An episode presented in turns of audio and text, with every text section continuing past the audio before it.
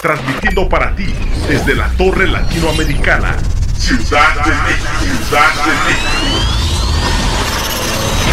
Somos Radial FM, conciencia colectiva.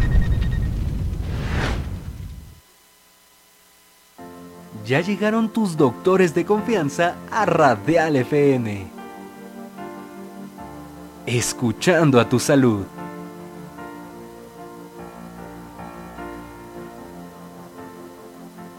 Soy Adriana Segoviano, eh, soy médico cirujano y partero, después hice la especialidad de dermatología y combino la práctica médica dermatológica con eh, la materia en la Escuela Superior de Medicina, imparto neuroanatomía. Soy la doctora Marta Teresa Méndez Valencia, soy médico general y tengo la especialidad en Derecho Sanitario. Mi nombre es Gerardo Navarro Toledo.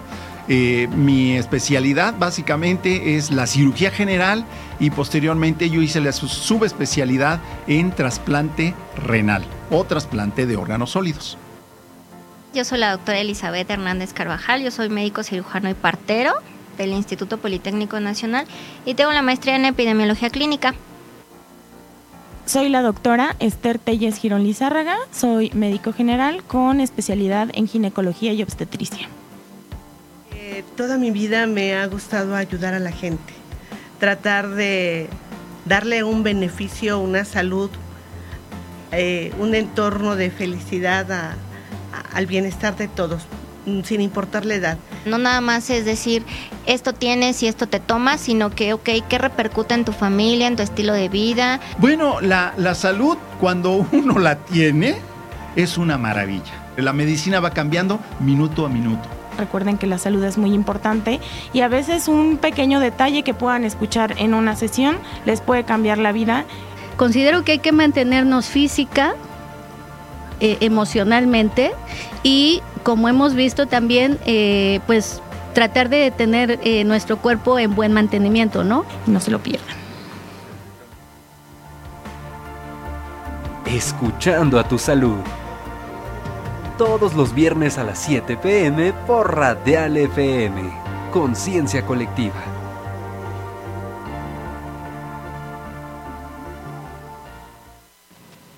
Muy buenas tardes, queridos radioescuchas. Bienvenidos. Hoy es nuestro primer programa de Escuchando a tu Salud. Soy la doctora Elizabeth Hernández. Vamos a contar con la presencia de médicos especialistas. El día de hoy hablaremos de lo que es el trasplante renal. Y contamos con la presencia del doctor Gerardo Navarro Toledo, quien es eh, adscrito al servicio de trasplante renal en el Hospital Centro Médico Nacional 20 de noviembre del ISTE. Y también contamos con la presencia pues, de una paciente muy querida por nosotros, quien es receptora de, de trasplante renal. Ella es Paula Angélica Hernández. Y bueno, pues bienvenidos, ¿verdad? Bienvenidos a todos. Gracias por permitirnos llegar a sus hogares. Bueno, doctor, bienvenido. Pues muchas gracias por la invitación. Te quiero felicitar y enhorabuena por tu primer programa. Espero que sean muchísimos más. Sé que va a ser con mucho éxito y espero que dentro de un año nos estaremos viendo otra vez, pero no para que me invites a un programa, sino para el festejo. ¿Verdad? Claro que sí. Bueno, eh, entrando entonces al tema, doctor, con respecto a lo que es esta problemática de salud, la insuficiencia renal, el trasplante en nuestro país, cómo lo vemos, qué sucede, qué hay detrás de todo esto. ¿Por qué es importante hablar del trasplante renal? Bueno, mira, eh, es importante hablar de los trasplantes porque hoy por hoy tenemos una larga lista de espera. Eh, si nos metemos, por ejemplo, nosotros en la página del Centro Nacional de Trasplantes, te vas a dar cuenta que hay en espera más o menos 22.800 pacientes en espera de recibir un órgano sólido, el que tú quieras. Si yo te dijera, por ejemplo, del riñón, hay como 17.800 pacientes en espera de un riñón, 5.500 en espera de córnea, 250 de hígado y ahí te puedo decir todos los órganos que, se van a trasplantar. Ok, para nuestros eh, radioescuchas, ¿verdad? Que no están pues mucho eh, eh, en el conocimiento de este tema, ¿cuáles son los órganos que se pueden trasplantar? ¿Cuál es órgano sólido como usted nos dice? Mira, de órganos sólidos podemos aprovechar, por ejemplo, los dos riñones, el hígado, los pulmones, el corazón y este prácticamente también las córneas o si no piel hueso también. O sea, de un individuo podemos aprovechar todos estos órganos. Pero obviamente tendríamos que hablar de que el paciente tendría que estar en, una, en un estatus que se llama muerte encefálica. ¿Sí? Para que sea donador de Para que sea un órgano. donador ideal. ¿verdad? Obviamente que los donadores eh, siempre vi- provienen de un accidente, son personas jóvenes y por lo tanto esos órganos son valiosísimos que los debemos de cuidar al máximo. Ok, con respecto a la donación cadavérica, eh, Así de es. todo el protocolo que ya existe, desde el ámbito pues legal, bioético que existe, ¿verdad? Para aquellos pacientes que pues en vida en algún momento decidieron ser donadores de órgano y que por alguna circunstancia desafortunada de la vida, eh, pues eh, están en esa circunstancia, ¿no? Entonces la familia decide colaborar, aceptar que su, su familiar, ¿no? Pueda ser eh, pueda ser un donador para trasplantes posteriores. Ese, ese lema, ¿verdad? Que tenemos de que seguir viviendo a través de todos esos pacientes. Y pues por otro lado tenemos que también pueden haber donadores eh, vivos, ¿no? O sea, compatibles, familiares, como aquí nuestra paciente que hoy nos dará su testimonio. ¿Cuándo inició eh, el trasplante, enfoquémonos al renal en México. ¿Cuál es la historia? ¿Quién lo trae? ¿Cuál es el primero? ¿Hace desde cuántos años aquí en México tenemos esa posibilidad? Bueno, en México específicamente, en el año de 1963 empezaron con los trasplantes de riñón con mucho éxito en el Instituto Mexicano de- del Seguro Social en el siglo siglo este, bueno, anteriormente era el Centro Médico Nacional nada más, ¿no? Ahora es el siglo siglo XXI. Sí, a manos del doctor Enrique eh, Hernández eh, eh, el doctor Enrique Najero y también el doctor Gómez Mon en aquel entonces. Y fue un trasplante de riñón con mucho éxito.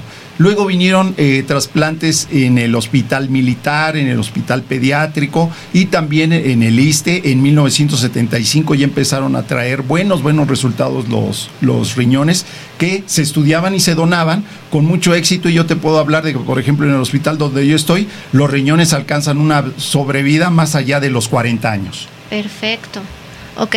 Y usted como especialista en la rama en su hospital, en, en su servicio, ¿cómo es el procedimiento? Cuando un paciente llega al momento en el que el diagnóstico es tus riñones eh, ya están en una insuficiencia renal, o sea, ya no son compatibles, ya no son viables y necesitas como posibilidad. ¿Cuándo es la posibilidad un trasplante renal? ¿En qué tipo de pacientes? Bueno, este, nosotros hablamos eh, que la enfermedad renal tiene cinco estadios, pero yo siempre recomiendo que todos los médicos, tanto generales como especialistas, en el momento que ya vean que la eh, creatinina sérica empiece a subir más y más, y por ejemplo tienen antecedentes importantes como eh, hipertensión arterial o diabetes, pues obviamente ya sabemos que es una hipertensión crónica, eh, es una enfermedad renal crónica terminal. ¿sí? En ese preciso momento es ideal de que lo manden a un tercer nivel o un cuarto nivel para que ya lo empecemos a estudiar y que sea un trasplante de riñón con mucho éxito, o sea, a tiempo. Ok, ¿sí? entonces como factores de riesgo para caer en una insuficiencia renal, que bueno, ya en algún siguiente programa hablaremos, ¿no? De la insuficiencia renal, pero como los principales factores de riesgo para que exista un paciente con daño renal, ¿cuáles serían? Bueno, tú sabes que, por ejemplo, la obesidad es la madre de todos los males. ¿Sí? O sea, México ocupa uno de los vergonzosos primeros lugares, si no es que el primer lugar. Así y es. de ahí se deriva la diabetes mellitus, que es el primer lugar de insuficiencia renal. Todos los pacientes diabéticos ya sabemos que siguiendo la historia natural de la enfermedad van a recaer en insuficiencia renal. En segundo lugar es la hipertensión arterial sistémica. Tú sabes que son enfermedades silenciosas y ya cuando el paciente va con el médico muchas veces es difícil que su riñón no haya sufrido las consecuencias. Y de ahí pueden derivar también las glomerulopatías, ¿no? Pacientes que ya nacen o con una vía urinaria mala o que tiene ya una enfermedad per se ahí en el, en el riñón desde que nacieron estos, estos individuos, ¿no? Ok, entonces existen también factores congénitos, por decirlo, ¿no? Nacen con sí. alguna anomalía Sí. en la forma, en la anatomía, ya desde, desde el nacimiento, perfecto. es. Ok.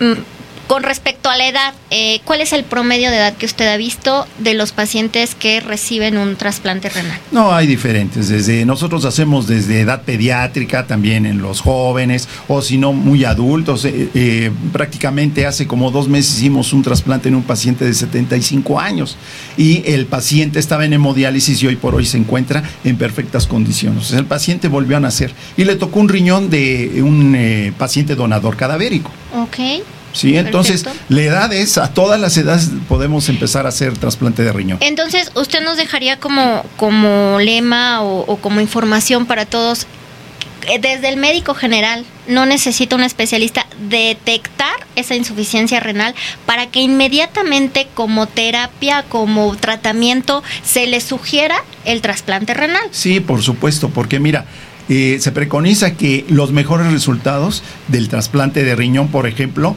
es cuando antes de que llegue al tratamiento sustitutivo, llámese diálisis o hemodiálisis, tenemos que trasplantar ese paciente. ¿Y qué sucede en México? Todos los pacientes ya llegan con un tratamiento sustitutivo. Cuando llegan con nosotros es porque definitivamente ya pasaron por miles y miles de, tragedias, se le podía llamar así, porque no los derivan a tiempo a estos pacientes. ¿sí? Y cuando ya llegan con nosotros, muchas veces llegan en condiciones muy paupérrimas. Muchas veces no podemos hacer nada, ¿no? Ya la enfermedad ya hizo por ese pobre paciente. Entonces, lo ideal es, en el momento que lo detectan, deríbalo a tercer nivel para que un nefrólogo y un trasplantólogo en conjunto lo empiecen a estudiar ese paciente. ¿Cuál es el inicio del protocolo para estos pacientes, doctor? ¿Llegan con usted, bueno, son detectados, diagnosticados como insuficiencia renal en el estadio que, digamos, ¿no? O sea, dependiendo la causa, la edad, el origen que la haya causado. Eh, se les envía, al nefrólogo se envía con usted. ¿Cuáles son los pasos a seguir? Sí, ya, ya llegando con nosotros, primero le decimos eh, una prueba cruzada. Sí, o sea, tú traías un donador. Sí, puede ser tu papá, puede ser tu mamá, hermanos, o incluso también amigos, sí, o compadre, ¿no? Lo que encuentre. Sí, ahorita ya estamos trasplantando, prácticamente no nos podemos poner nuestros moños porque si no, no trasplantamos nada. Ahí le decimos, es muy fácil. Vas y te tomas una prueba cruzada. Si son del mismo grupo. La prueba cruzada, para que nos oriente un poquito más, ¿qué detecta? ¿Es una prueba en sangre? Sí, es una prueba en sangre sencilla en la que prácticamente se combina la sangre tanto del donador como el receptor, vemos qué grupo sanguíneo es y obviamente si es del mismo grupo, por ejemplo, O positivo, que es lo que abunda en, en la Ciudad de México, pues podemos inferir que sí le puede donar y de ahí ya le empezamos a hacer pruebas más especiales. Exactamente, porque no solamente es soy el mismo tipo de sangre o tengo la misma edad o soy del mismo sexo, sino que existe toda una secuencia en esas pruebas, porque aunque sean el mismo tipo de sangre, aunque sean la misma edad, a veces hasta entre gemelos, ¿no? Hay algunas. Eh, entonces, no, no, no pensar así como que, ay, pues tengo que encontrar a alguien exactamente igual que yo y solamente así va a ser mi, mi, mi donador, ¿no? Entonces esa parte es hacer pruebas cruzadas en sangre. Se repiten eh, secuencialmente cierto tiempo. Sí, prácticamente lo podemos eh, estar repitiendo a los tres meses, pero sobre todo las más especiales como son las pruebas cruzadas y este, también prueba de antígenos o de anticuerpos específicos para ver qué tanto se parecen los pacientes. Ahora, como tú mencionas también en los gemelos, se supone que un gemelo idéntico, pues no le deberíamos de hacer prácticamente nada, son iguales, ¿no? Sin embargo, eh, nosotros cuando empezamos la era aquí en de los trasplantes, hasta los gemelos se les hacía todo un examen exhaustivo y aparte también le dábamos inmunosupresión al receptor, ¿sí? Para evitar al máximo lo que es el rechazo del órgano. Exactamente, sí, porque pues un órgano definitivamente pues no, no es tan fácil, ¿no? Que, exista. Y un donador vivo pues solo te va a poder donar uno, no puede perder el otro. y uno cadavérico dará uno para una, algún paciente y pues el otro para el otro paciente. Muy bien. Entonces, doctor, ¿qué es lo que nos falta? ¿Por qué en México no tenemos esa cultura? ¿Por qué no es tan fácil que tu paciente estás diagnosticado con insuficiencia renal? ¿Por qué hay tanto boom en la hemodiálisis, en la diálisis? ¿Por qué no le hacemos tanto caso al trasplante renal? Hay muchos factores. Sí, hay factores religiosos, hay factores sociales, hay factores de, de médicos especialistas que prácticamente dicen, no, pues mejor lo mantengo ahorita en hemodiálisis al paciente y ya posteriormente ya le empezamos a hablar del trasplante de riñón. ¿sí? También la ignorancia, porque muchos pacientes hoy por hoy la comunicación y los medios de comunicación son brutales como para que se puedan informar. No todo lo que dice el internet también es verídico, ¿eh? Exactamente, O sea, sí. prácticamente tienen que ir con su médico, el especialista, y ese médico le tiene que resolver todas las dudas. Claro. ¿sí? Entonces, el paciente, primero hay que hablar desde la niñez, desde la primaria, de lo que es la donación de órganos. Quienes sí pueden donar, todos podemos ser potenciales donadores. Como te digo, si tú quieres, por ejemplo, avisar a tu familia, que eso es muy importante, avisar a tu familia, ¿sabes qué? Este, si yo tengo esta condición clínica o si por casualidad me accidento en algún momento, porque eso no se sabe, Claro, sí. yo sí quiero donar mis órganos. Pero en el caso de que no lo dijeras, que es más difícil, es como el que no hace testamento, ¿no? Así es. Es más difícil, tu familia debe de determinar en ese momento álgido, porque puede ser tu papá o tu mamá la que va a decidir eh, en donar los órganos en un momento así. Y eh, lo único que pueden donar, por ejemplo, es eh, hueso, ¿sí? O piel, o válvulas cardíacas, ¿no? Pero si tú dices, mamá o papá, yo sí quiero donar, pues obviamente hay una tarjetita, la famosa tarjetita en la que puedes apuntar qué órganos quieres donar, porque también puede ser dirigido y tú decir, a este hospital va dirigido, a esta persona en específico, lo puedes donar. ¿Sí? Entonces hay miles de condiciones. O en ese Sí, claro, hospital se queda, ¿no? Porque pues habrá órganos que sí necesitemos a fuerzas que sean cadavéricos, ¿verdad? No, a- no tenemos dos, no podemos donar uno. Entonces Sí. habrá órganos que sí podamos decir eh, a mi hija, a mi hermano, a mi familia, pero pues un corazón, ¿verdad? No podemos decir te lo dono. Sí, claro. Entonces, sí, esas, esas cuestiones, esos factores, ¿no? Muy importantes de mencionar. Porque, pues sí, la verdad, trasplantes, eh, eh, el tema como tal en México, no hay una cultura, no hay una legislación muy bien dirigida, ¿verdad? A nivel de los hospitales. Sí hay un comité de ética, sí hay comités de bioética que, pues bueno, consideran la posibilidad siempre que existe un paciente así. Pero, pues como bien decimos, ¿no? Factores en nuestra sociedad, en nuestras creencias, en nuestra religión, en nuestra cultura, en nuestra educación, que desde pequeñitos, ¿no? Pues como este a nuestro familiar lo van a, a- a- a- a- a cortar, a quitarle los órganos, ¿no? Y pensamos que bueno, eso tiene una repercusión legal, este, social, religiosa y de muchas Sí. partes, ¿no? Eh, eh, usted ¿Qué, ¿Qué beneficio nos diría? Bueno, entre que seas un paciente con hemodiálisis, con diálisis, eh, a la competencia con, bueno, al versus decir, me trasplanto, ¿cuál es el beneficio mayor en ser un paciente trasplantado a ser un paciente con insuficiencia renal que tienes una terapia de sustitución vía, eh, pues, diálisis o vía hemodiálisis? Bueno, aquí no hay comparación. El trasplante es lo que salva, salva vidas, ¿sí? Si tú, por ejemplo, tienes un paciente en diálisis o hemodiálisis, pues obviamente la calidad de vida, ahí no hay calidad de vida. Cuando un paciente se trasplante, vuelve a nacer. ¿sí? Y ellos nos lo dicen, doctor, aunque sea un día, libéreme de esta máquina. ¿sí? Sí, claro, y no estamos sí, hablando de un, esclavizan. de un día, hemos hablado de pacientes que llevan más de 15 años atrapados en una máquina. Sí, porque bueno, para quienes no, no conocen lo que, lo que es una diálisis o lo que es una hemodiálisis, bueno, es el estar conectados a una máquina. La diálisis es a una máquina en donde tú pones una bolsa y bueno, ese, ese líquido se introduce al paciente a través de un catéter que se realiza previo a una cirugía y entonces la máquina pues te saca el líquido, te vuelve a meter y pues ahí hay como un riñón artificial a través de una máquina, ¿no? Y en cuanto a la hemodiálisis, pues es igual un catéter que se coloca, que a nivel sanguíneo te saca la sangre, te la depura, porque también la máquina de hemodiálisis es como la función de un riñón artificial y te regresa a la sangre, ¿no? Ya, ya eh, bueno, obviamente depurada, sin todos los tóxicos que en su momento, pues el riñón como órgano que tenemos eh, nos ayuda en esa parte, ¿no? A, eliman- a eliminar muchas de las sustancias que ya no necesitamos. Entonces, el estar esclavizados, tanto el, la calidad de vida, el nivel de vida que tenga ese paciente, su familia, ¿verdad? Porque obviamente es su familia adaptada a, y pues hoy contamos con el testimonio de nuestra paciente. Bienvenida, Paula. Coméntanos para ti, eh, ¿desde cuándo, por qué tuviste un trasplante renal? ¿Cómo ha sido tu vida ahora trasplantada? ¿Cómo era tu vida sin el, tra- sin el trasplante, o sea, sin el riñón adecuado? A ver, con- cuéntanos, Paula. Hola, ¿qué tal? Buenas tardes. Este, pues yo tengo 18 años trasplantada. Creo que de acuerdo a lo que mencionaba el doctor, soy una persona de las afortunadas que no tuvo que vivir la diálisis ni la hemodiálisis, nada de eso. Eh, me detectaron a mí desde, desde la clínica, lo que comentaba el doctor, desde el primer nivel, creo que sería lo adecuado y afortunadamente así me tocó a mí. Desde el primer nivel me detectaron eso. Eh, todos los médicos que me tocaron creo que eh, lo hicieron fabuloso porque, porque cada uno me iba diciendo que seguía, que seguía hasta llegar con el doctor Navarro. Él fue el que, el que me hizo el trasplante.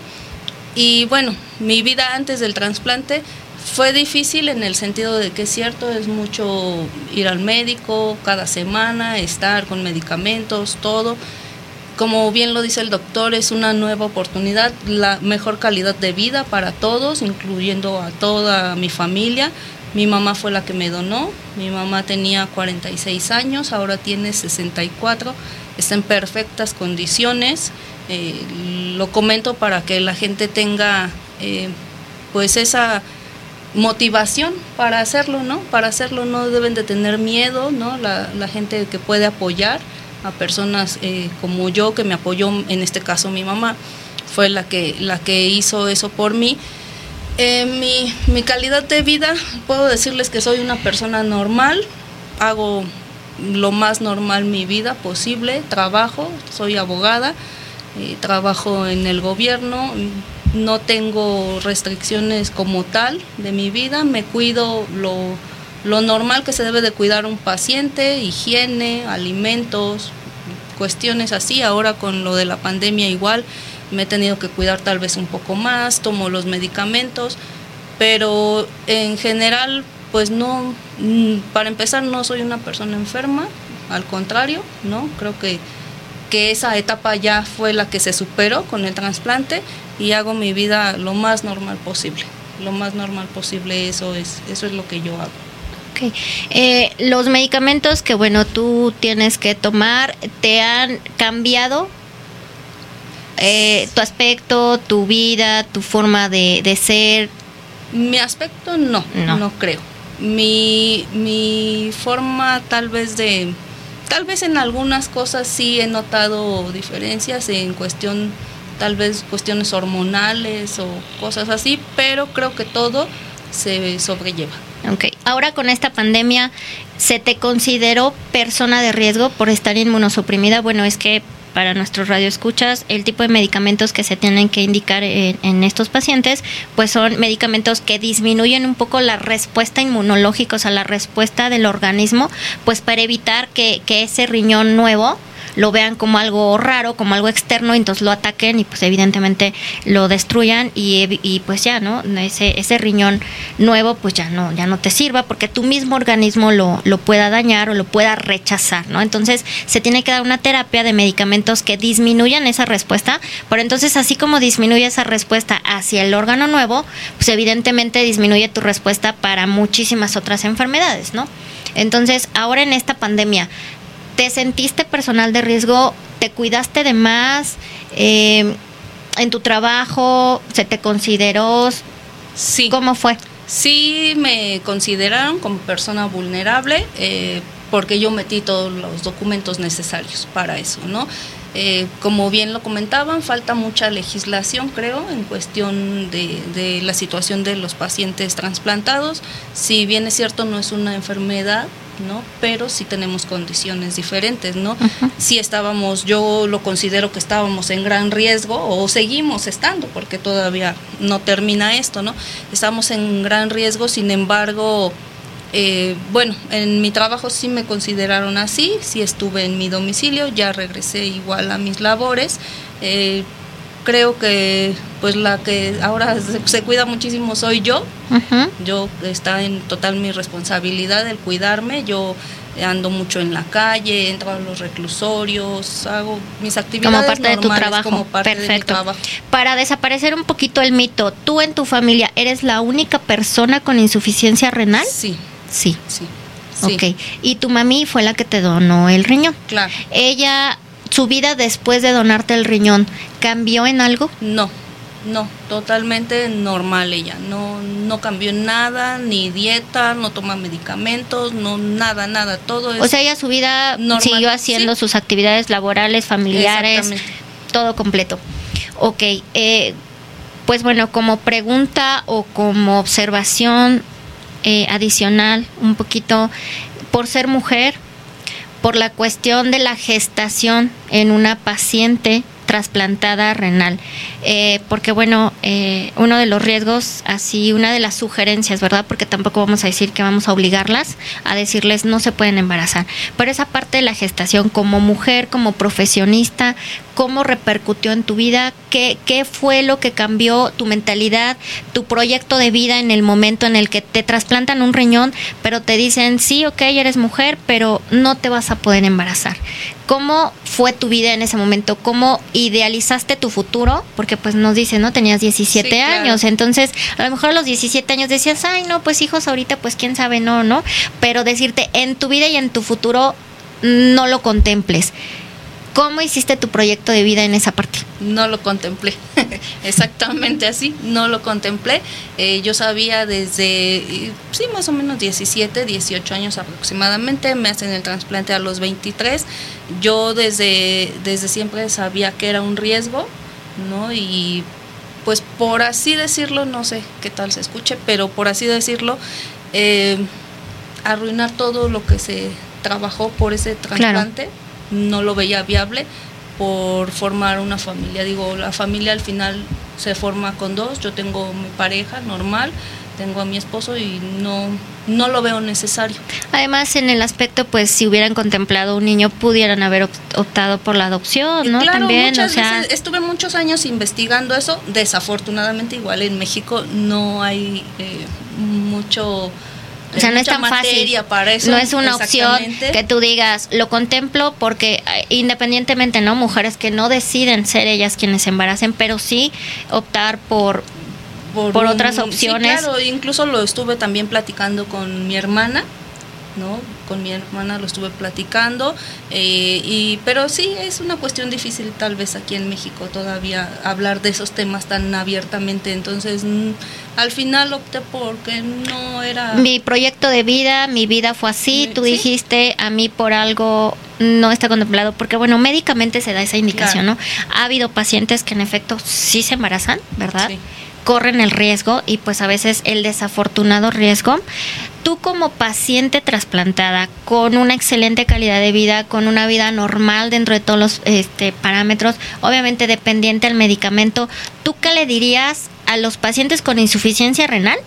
que no se quieren dializar, porque eso es una de las cosas que ocurre mucho en nuestro país. Hay muchos de los pacientes con insuficiencia renal no se quieren dializar, mucho menos contemplan la parte de la hemodiálisis, pero existe esta opción, esta opción de pensar en el trasplante renal, en tener un familiar que sea un donador vivo o bien en la lista de espera esperar tener esa posibilidad para mejorar su vida. ¿Qué le dirías tú a los pacientes que están con insuficiencia renal, que no han sido trasplantados y aquellos que ya están trasplantados y que a lo mejor pues no tienen una, una vida como tú, ¿no? Porque pues eres, eh, digamos, un ejemplo el día de hoy, pero pues en nuestro país hay muchísimos pacientes que a lo mejor no están tan súper bien como tú o a lo mejor están mucho más bien que tú, pero ¿qué le dirías tú a esos pacientes trasplantados o aquellos pacientes con insuficiencia renal? A los trasplantados, pues que hagan igual su vida normal, que no, pues no somos ni víctimas ni enfermos, ¿no? Somos personas con una condición diferente, pero bajo nuestra responsabilidad, no bajo la responsabilidad de nadie más. Es de nosotros el cuidarnos, es de nosotros el ver la vida de buena forma, ¿no? Sí, es cierto, tomamos medicamentos, de por vida, a veces nos afectan, a veces a mí me dan migrañas muy fuertes, pero pues eso creo que no quita todos los beneficios que tenemos, ¿no? O que tenemos el simple hecho de a lo mejor no haber llegado a la diálisis, no estar como mencionó el doctor, hay personas que con 15 años o más en, conectadas a las máquinas, ¿no? Entonces, este, pues al final a los trasplantados que hagan su vida lo más normal que puedan, solo que tengan los cuidados. Ah. Exactamente, entonces eh, decir pues haz tu vida normal, los cuidados generales, obviamente dietas, ejercicios, la ingesta del medicamento, eh, pues sí se pueden ir de fiesta, ¿verdad? Pero pues no que sea cada tercer día, porque pues luego piensan que, que nosotros los médicos los ponemos en una cárcel, en una prisión y los obligamos y que no puedo tomar refresco y que no puedo ir a una fiesta y que no puedo brindar y cosas así, ¿no? O sea, dentro de lo de la apertura del cuidado, ¿verdad? Tener una calidad de vida propia, del autocuidado más que nada, porque pues no, a lo mejor habrá pacientes que tengan familiares muy al pendiente de tu medicina, te preparo tus alimentos en la mejor calidad posible, te, te, te doy y, te hago, ¿no? Pero habrá pacientes que a lo mejor no tengan esa posibilidad, ¿no? Entonces, por ellos mismos debe de caber ese autocuidado, de que no están en una cárcel, sí pueden irse de fiesta, sí a lo mejor a veces podrán brindar, ¿verdad? A veces, pero que eso a veces no sean tres litros eh, cada semana ni cada tercer día, ¿verdad? La dieta, pues a lo mejor sí tienen su cumpleaños y en su cumpleaños es su día libre, y, pero pues todo un año cuidándose, todo un año tomando medicamento. Y este, bueno, muchas gracias, eh, eh, Paula.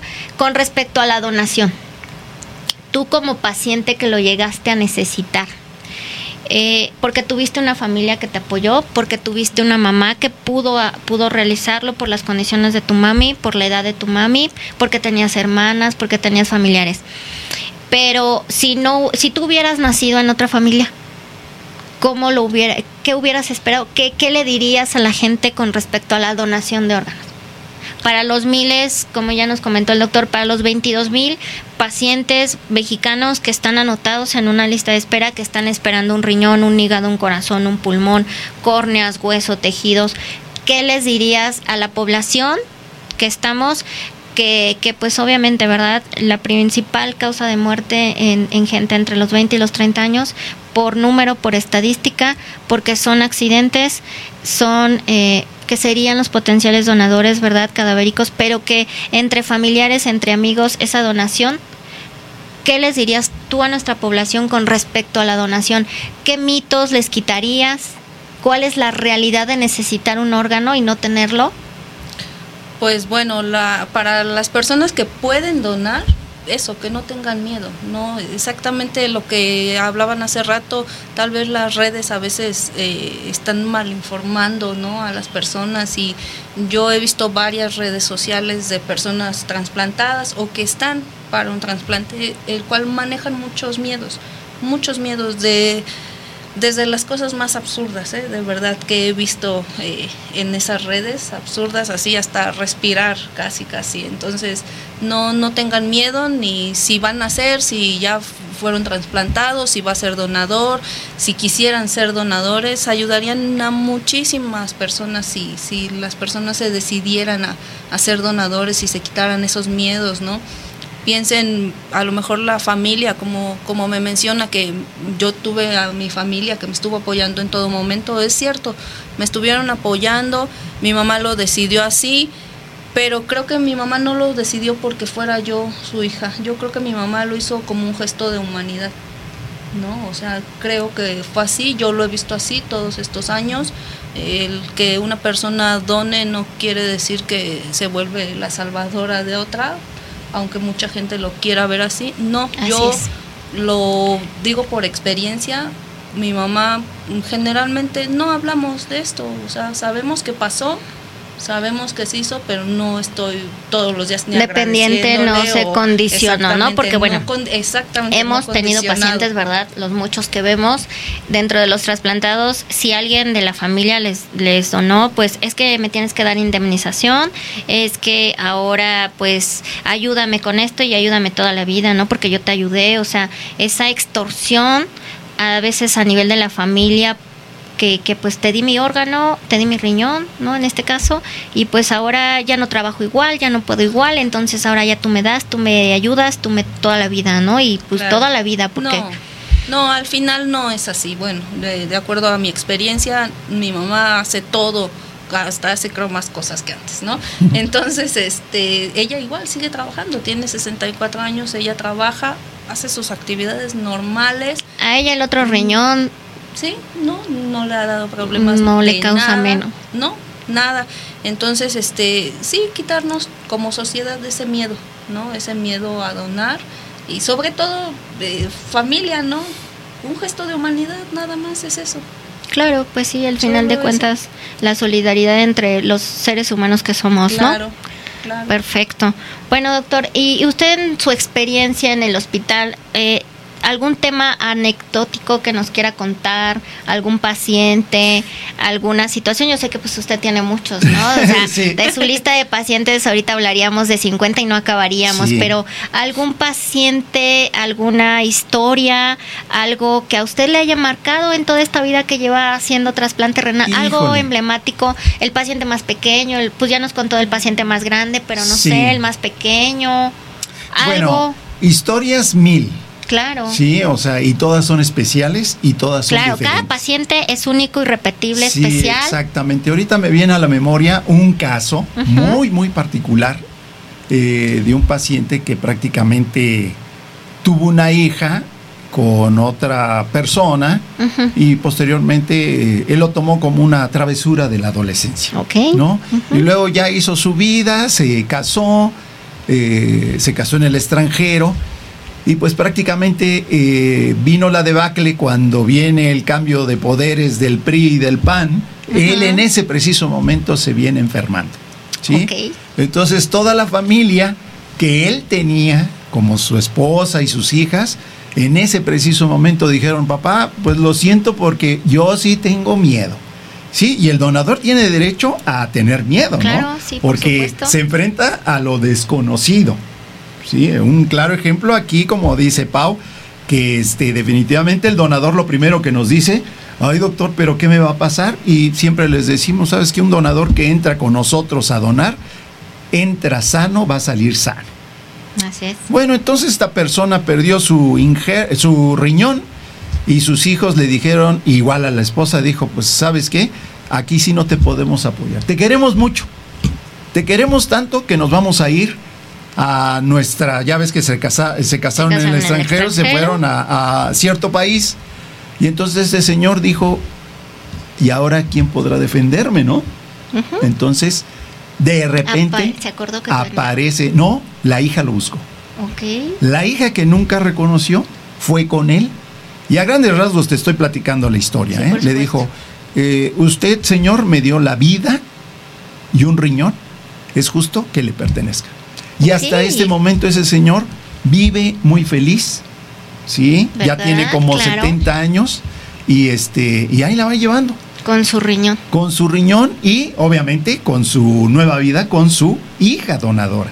¿Sí? Perfecto, pues sí, Entonces, fue ¿verdad? En nuestra muy bonito. realidad humana, Sí. dice por ahí la, la, la muchedumbre, es que el karma existe, sí, sí existe, ¿verdad? Claro Exactamente. que sí. Lo bueno que haces en la vida se te regresa al doble Exactamente. y lo Entonces, malo también al triple. sí, Entonces, eh, el- el- la historia de los donadores son múltiples. ¿no? Claro, O sí, sea, por supuesto. Podríamos Prácticamente hay decir- historias hermosísimas, hay historias trágicas, Sí, hay sí, historias, como tú dices, hay convenios, Y también hay historias de los donadores que ya estando en la, en la mesa de quirófano se levantan y se van. Sí, debe ser, y claro, porque el miedo vivido. existe, sí, Sí, por claro. supuesto. Es una emoción propia del ser humano como especie que tenemos, el miedo, la incertidumbre, forma parte de nuestro sistema Sí. cognitivo acá, eh, en nuestras emociones y por supuesto que, que forma. Bueno, pues como preguntas del público, doctor, eh, nos preguntan, bueno, ustedes de institución, eh, obviamente de, de servicio público, pero Sí. eh, los pacientes que no cuentan con una seguridad social, no tienen IMSS, no tienen ISTE, no tienen ISEMIN, ¿cómo es su procedimiento? No, ellos, este. o cómo podrían este ellos tener esa posibilidad Hay, mira, hay muchos hospitales de, este, de salubridad, Ajá. sobre todo. Sí que les pueden aportar. También pueden ir, por ejemplo, a hospitales donde hayan las famosas, este, por ejemplo, la, eh, una asociación, asociación Slim, o este que los pueden ayudar, por ejemplo en nutrición también los pueden ayudar en, el- en la cuestión de que les hacen primero un estudio socioeconómico y de acuerdo a ese estudio ya le va a costar eh, el, trasplante, ¿no? Al igual en las instituciones de salubridad les van a hacer el estudio, les van a decir, bueno, te va a costar tanto, tú debes de traer a tu donador, obviamente, o también enlistarse en la famosísima O sea, lista la de lista espera. de espera es a nivel nacional. Sí, Ahí claro. se inscriben todos los pacientes de cualquier dependencia de salud. Eh, forman parte, claro. tienen su número, tienen obviamente un, un código Sí, por la compatibilidad, ¿no? De que si existe alguien en Chihuahua Sí, que cuenta con esa compatibilidad y el paciente receptor está en Mérida, bueno, pues ahí luego vemos, ¿no? Que a nivel aéreo este, transportan, ¿verdad? Mira, lo, los órganos. Lo más así. seguro es de que si vive en Chihuahua, en Chihuahua debe de haber un hospital que Porque los hay está. muchísimos sí, exactamente. pacientes Entonces, por ejemplo, los pacientes que nosotros tenemos aquí en la Ciudad de México, hemos tenido sí de Chihuahua, de Sonora, pero ya sabemos de que tienen que venir en el primer avión, en lo que estamos poniendo el primer riñón, ya les decimos, para ti es el segundo. O sea, debes Cuando de- hay una donación. Sí, exactamente. Sí, Entonces, porque evidentemente una donación cadavérica pues va a ser un riñón para un paciente Y otro para- y obviamente que ese paciente que va a ser donador pues a muchos más pacientes, ¿no? Porque al que le va a dar el, eh, un pulmón, al que le va a dar el Sí. otro, al que le va a dar el corazón, corazón, el las hígado. córneas, el hígado y pues entonces vuelve a nacer ese paciente, Sí, ¿no? Vive a través de otros ocho mínimo, ¿no? Sí, Porque, pues, exactamente. pueden Imagínate ser, ser a cuánta gente va a beneficiar ese paciente, ¿no? Exactamente. Y entonces, cuéntenos, doctor, ¿cómo es un día de trasplante? Bueno, Tenemos a los eh, en condiciones que se lleven a cabo, ¿verdad? Obviamente, pues cuando Sí, mira, ya que se estudiaron, ya que se les estudió de la A a la Z o de los pies a la cabeza a ese paciente, pues ya decimos, ya, pues te vamos a programar ya para el trasplante, ¿sí? Nosotros acostumbramos en la consulta primero sentar tanto el donador como el receptor para decirles, a ver, ¿qué dudas tienes del procedimiento que te vamos a hacer? Y muchas veces no saben, dicen, ay doctor, pero no ¿Qué me sé. van a hacer? Y incluso no saben que dónde ponemos el riñón. A ver, platíquenos, Sí, doctor. Porque el riñón lo ponemos en la fosa ilíaca derecha, más o menos a la altura del apéndice. ¿Sí? A Ok. ese, en eso lo, lo podemos poner tanto del lado derecho como Porque del lado hay izquierdo. pacientes, ¿no? Bajo el mito de ella. Entonces me sacan los que no. Y ahí me van a poner. No, no, no. Sí, los no. suyos, Van a bien quedar- mal, se quedarán con ustedes Sí. el resto de su vida. Exactamente. El nuevo se, coloca en otra posición anatómica, bueno, en otra posición del cuerpo, que es Sí. un huequito que ahí nos queda en, en- en la fosa ilíaca, ¿verdad? Que es aquí a nivel de la cresta de Sí. nuestro huesito, pues, para los pacientes, ¿verdad? Que no son médicos y que Sí. de alguna manera les tenemos que explicar para que nos entiendan. Entonces, ahí se coloca el, el, riñón nuevo. el nuevo riñón y se conecta o se anastomosa, como se dice médicamente, Ajá. a los vasos ilíacos externos. Al- a la vena, a la arteria, a la, vena y a- vejiga Y a la vejiga también. Y al Sí, uréter, para que pues obviamente sea hombre o mujer, pues ya la verdad su, su anatomía pues se queda igualita. Sí, y lo único que va a cubrir a ese riñón, pues es piel, tejido graso y algo de la, de la bolsa peritoneal. De tal suerte que nosotros le O decimos. sea, piel. Sí, Así como el paciente se puede poner la mano y se lo toca ahorita tú, Paula, te pones la mano Sí. y te estás tocando Sí. tu riñón sí, nuevo. Es como su bebé, en otras palabras. ¿sí? ¿Verdad? Entonces, siempre les decimos, no puedes jugar fútbol, básquetbol, este, Claro. juegos así de contacto, no, porque una patada, un balonazo ahí, Directo este, al- adiós, O sea, dentro de las condiciones que, bueno, sí decíamos, ¿no? Sí. Haces tu vida muy normal, pero claro, sí están los peros de la dieta, los peros de tus Sí. actividades deportivas, ah, este, obviamente pues entre jóvenes, ¿no? Decirle, o a lo mejor le, le habrá tocado deportistas que son basquetbolistas, futbolistas, Sí. y que pues en un momento les dices, ¿sabes qué? Pues te olvidas del fútbol porque el riesgo es inminente, o sea, un balonazo ahí pues lo pierdes, ¿no? Claro, sí, sí, Ok. así es. Eh, dentro de su experiencia, doctor, ¿cuáles han sido los factores de los pacientes que pierden ese riñón trasplantado? Bueno, en mi caso. ¿Es culpa del paciente? ¿Es culpa de la medicina? ¿A quién le echamos la culpa? Porque a alguien hay que echarle la culpa, ¿verdad? Entonces, Bueno, ¿a quién le vamos a echar la este, culpa, doctor? Le vamos a decir Bueno. al paciente porque te tomaste tu vasito de refresco, porque este no comiste, porque jugaste fútbol, aunque no sé, ¿a quién le echamos la culpa, doctor? Cuando un riñón desgraciadamente se pierde porque pues como ella tiene 18 años, como habrá en su experiencia el riñón que más ha durado en un paciente En trasplantado. el 20 de noviembre el que más duró fue 45, años. 45 años. Sí.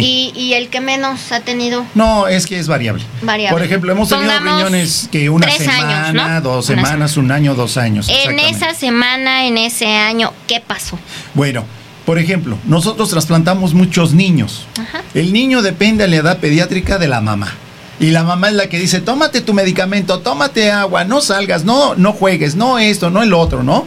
Y el niño vuelve a renacer, o sea, antes estaba enfermo, pero lo trasplantas y empieza a correr, empieza a jugar, empieza a, a ver la vida de otro color. Y llega la adolescencia y nada, pues es otro cuento, ¿no? Entonces la mamá pasa segundo término. Y entonces le dice, ¿te tomaste esto? Ay, se me olvidó. ¿Jugaste fútbol? Ay, se me antojó. ¿Ya tienes novia? Pues es obvio, ¿no? Ahí vienen los cambios. Entonces este muchacho empieza a abandonar los medicamentos de inmunosupresión porque los medicamentos de inmunosupresión es para evitar el rechazo del órgano. Se le olvida o empieza a consumir bebidas alcohólicas, pues son jóvenes. Claro. Y en ese entonces el riñón vuela.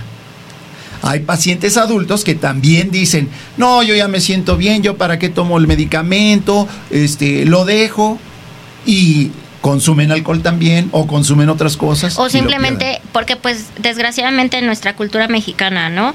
El té, el remedio, eh, ya no te tomes la medicina porque con el té vas a estar mejor, porque la medicina te afecta una cosa, te descompone la otra, porque es un mito, es algo que forma parte de nuestra sociedad, de, de ser mexicanos, ¿verdad? Sí. Entonces se suspende el medicamento, Sí. son dependientes del medicamento de por vida. De por vida. O sea, yo les digo a los pacientes, este medicamento de inmunosupresión son tres básicos.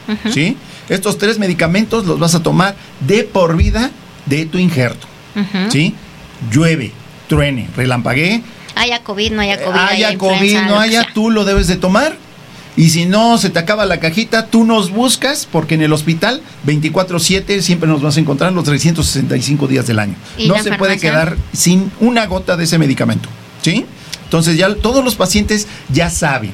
Nosotros nos volvemos nos volvemos una familia, ¿sí? O sea, aquí Pau este debe de tener mis datos, mi teléfono, mi correo, forma de localizarme. Todos los pacientes. Porque sabemos que todo en trasplantes es urgente. Y es, urgente. en cualquier momento. En este cualquier no momento. respeta fines de semana, Sí, no. puentes, días festivos, Sí. o sea. Y un rechazo no se es- puede presentar no hoy, mañana, pasado. Claro. No sabemos. O, sin ser culpa del paciente, rechaza. Porque Sí, claro. también tenemos un organismo que es muy sabio. Sí, sí, Le sí. pusimos un órgano que, no, es de él. ¿Sí? Entonces, por ahí, ¿quién tiene la culpa? Pues básicamente, ahora sí que. Queremos encontrar un culpable, Un pero en este sí. caso no podemos culpar a alguien o Sí, algo. no, no, no. El paciente puede tener las muy estricto en su medicamento, Sí. en, en sus medidas de higiene. eh, bueno, desde el ámbito, porque las indicaciones son el ámbito sexual también. Por ejemplo, en, los, en los jóvenes, indicarles que sus relaciones sexuales sean con preservativo, por el solo hecho de evitar infecciones Claro. de cualquiera que sea, eh, desde hongos, desde cualquier mínima bacteria, ¿verdad? Que Claro. no llegue a ese riñón nuevo. Entonces, hay muchas condiciones que forman parte del- de la nueva vida que va a llevar ese paciente, ¿no? Sí, por supuesto. Pero que de alguna manera, pues, bajo todos los estándares de, de, pues, el destino, ¿verdad? Como Sí. bien decimos, no Sí. lo tenemos escrito, determinado y pues puede haber un cambio totalmente Completamente. de un día para otro, Sí. ser algo diferente y entonces va, va a suceder ese, ese rechazo. Y ¿no? obviamente nos sorprende al todo el cuerpo médico, ¿no? Ay, fíjate que ya empezó a subir tu creatinina, ¿no? Que es prácticamente lo que nos indica el que la parámetro. función renal- Entonces, sí. un paciente tiene que estar al pendiente. ¿Cada cuándo son la- las, las citas con usted, doctor? O sea, usted trasplanta a un paciente. Sí. eh, ¿Qué pasa? ¿Cuánto tiempo eh, para darlo de alta? Después, ¿cada cuándo lo vienen a ver? Mira, el paciente sale a la semana de ser trasplantado. ¿Ok? Sí, estoy hablando del receptor. Ujú. El paciente sale a la semana y ya prácticamente por cuatro semanas seguidas lo voy a estar viendo, lo voy a estar checando.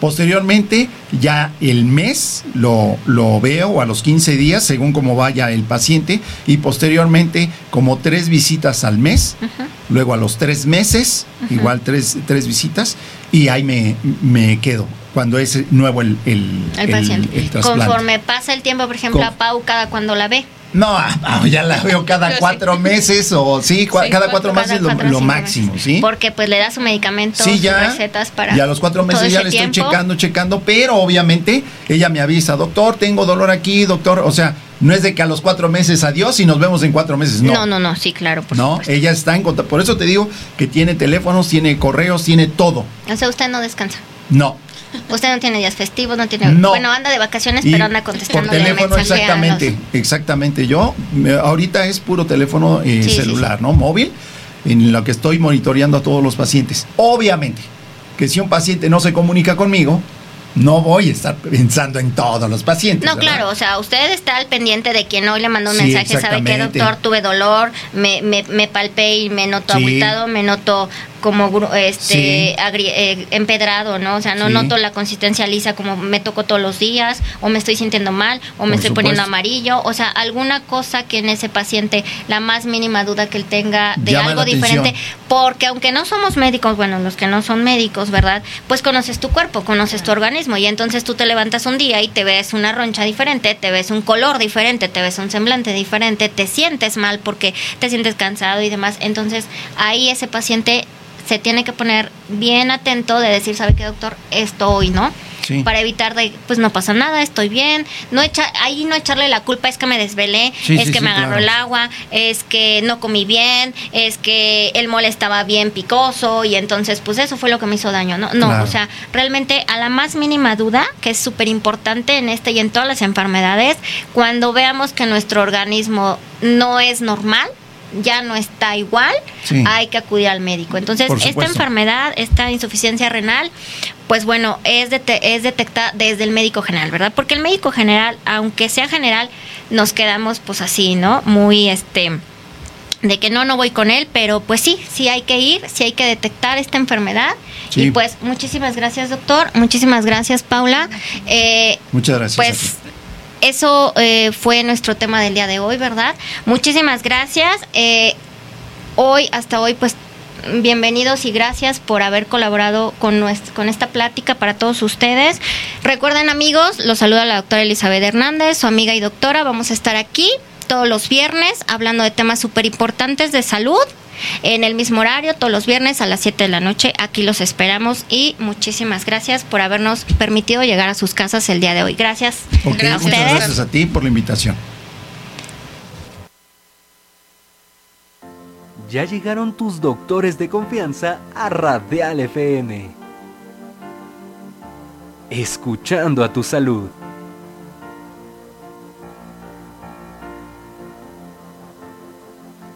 Soy Adriana Segoviano, eh, soy médico cirujano y partero, después hice la especialidad de dermatología y combino la práctica médica dermatológica con eh, la materia en la Escuela Superior de Medicina, imparto neuroanatomía.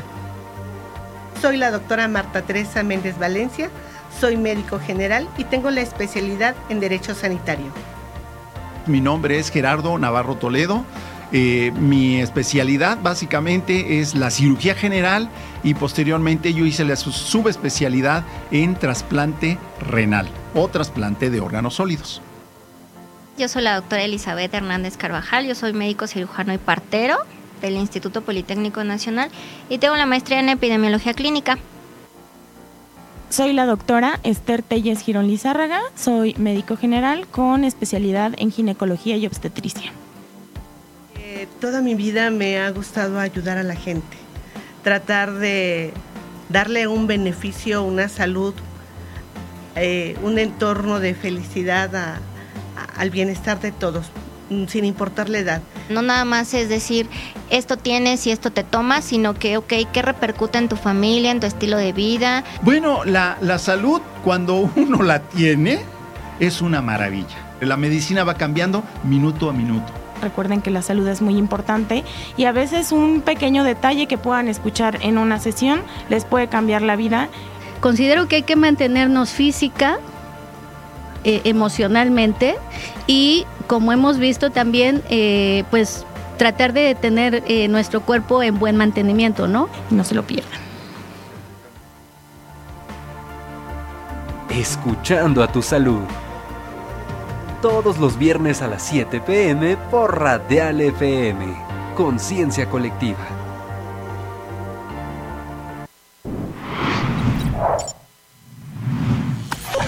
Radial FM. Conciencia colectiva.